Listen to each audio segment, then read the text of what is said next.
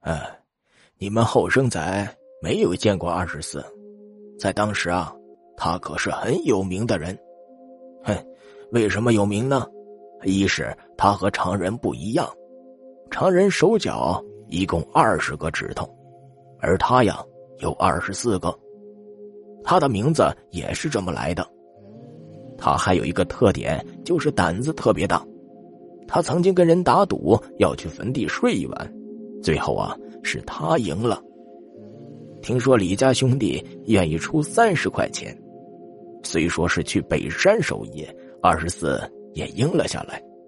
那年月三十块钱可不得了啊，比一些干部一个月的工资还要多。那天晚上天特别的黑，二十四背着两捆玉米杆，拎着一个白灯笼就上了北山。或许啊是人少去的原因。北山的树木呢异常茂盛，一些不知名的藤蔓纠结攀附，将坟地照得严严实实的。不过，在二十四眼里啊，这里只不过比别处树大一些、阴森一些而已。到了坟地，二十四先抽了一锅旱烟，然后呢，慢慢悠悠的将玉米杆点燃。火光惊起了一群不知名的鸟，也照亮了周围的环境。他身后就是新起的李老头的坟，坟前的石碑啊，亮晶晶的，像玉一样。李家的守夜又特别的规矩，除了烧坑外，还要点天灯，这是阴阳先生特别嘱咐的，大概是为死去的人指路吧。除了这些呀。还需要在离坟不远处钉一根画有符咒的木桩。二十四看了看方位，将竹竿呢挑着的白灯笼担在肩上，准备找个地儿把木桩钉下去。走着走着，他发觉不对了，肩膀上的竹竿像是身后有人用力拽一样，开始往后窜。难道真的有鬼？二十四大着胆子回头看了看，身后只有烧得正旺的玉米杆儿。于是他心一横，又往前走。没想到身后的力量更大了，他赶紧停了下来，胆气有些动摇，背上细密的冷汗渐渐多了起来。僵持了半天，他心想再耽搁下去也不是个事儿。于是，在外衣上蹭了蹭手心的汗，又试着往前走了一步。嗖的一声，二十四肩上的杆子一下子没了。他回头一看呐，竹竿子带着灯笼已经飞上了半空了，明晃晃的白灯笼像月亮一样迅速升起。二十四有些目瞪口呆呀。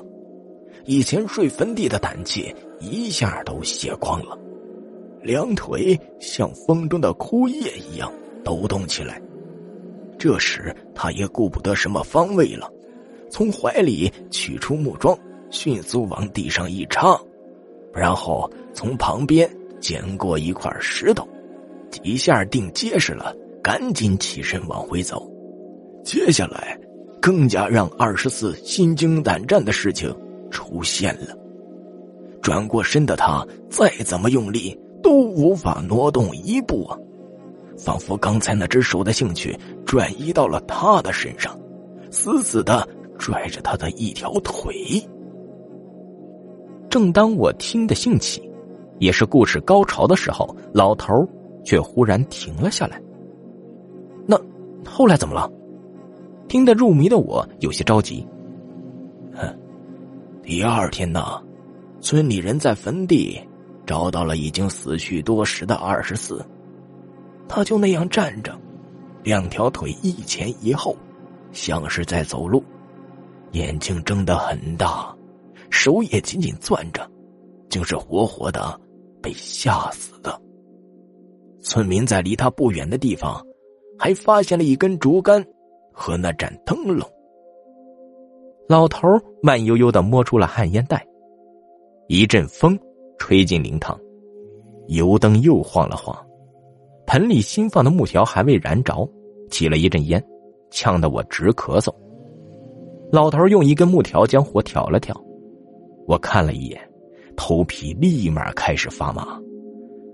老头伸出的手上有六根指头，一根瘦小的指头像不合群的羊，远远支在手掌旁边。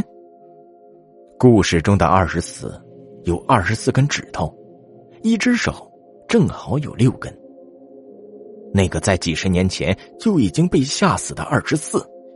竟然就在我的身边，而且还抽着烟，给我讲了一个关于守夜的故事。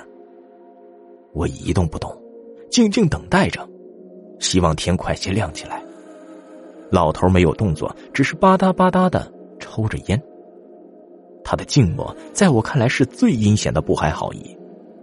他在观察，找我的破绽。我越发不敢动了，连呼吸都小心翼翼。双手也暗自抓紧了。如果他突然发起动作，这个木凳或许能替我挡一挡。我们的对峙持续到窗外开始发白，村子的狗叫了起来。随着狗叫，抽烟的吧嗒声消失了。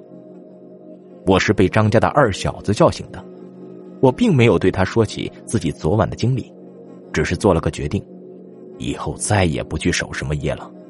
也不想再听到“守夜”这个词，永远都不要。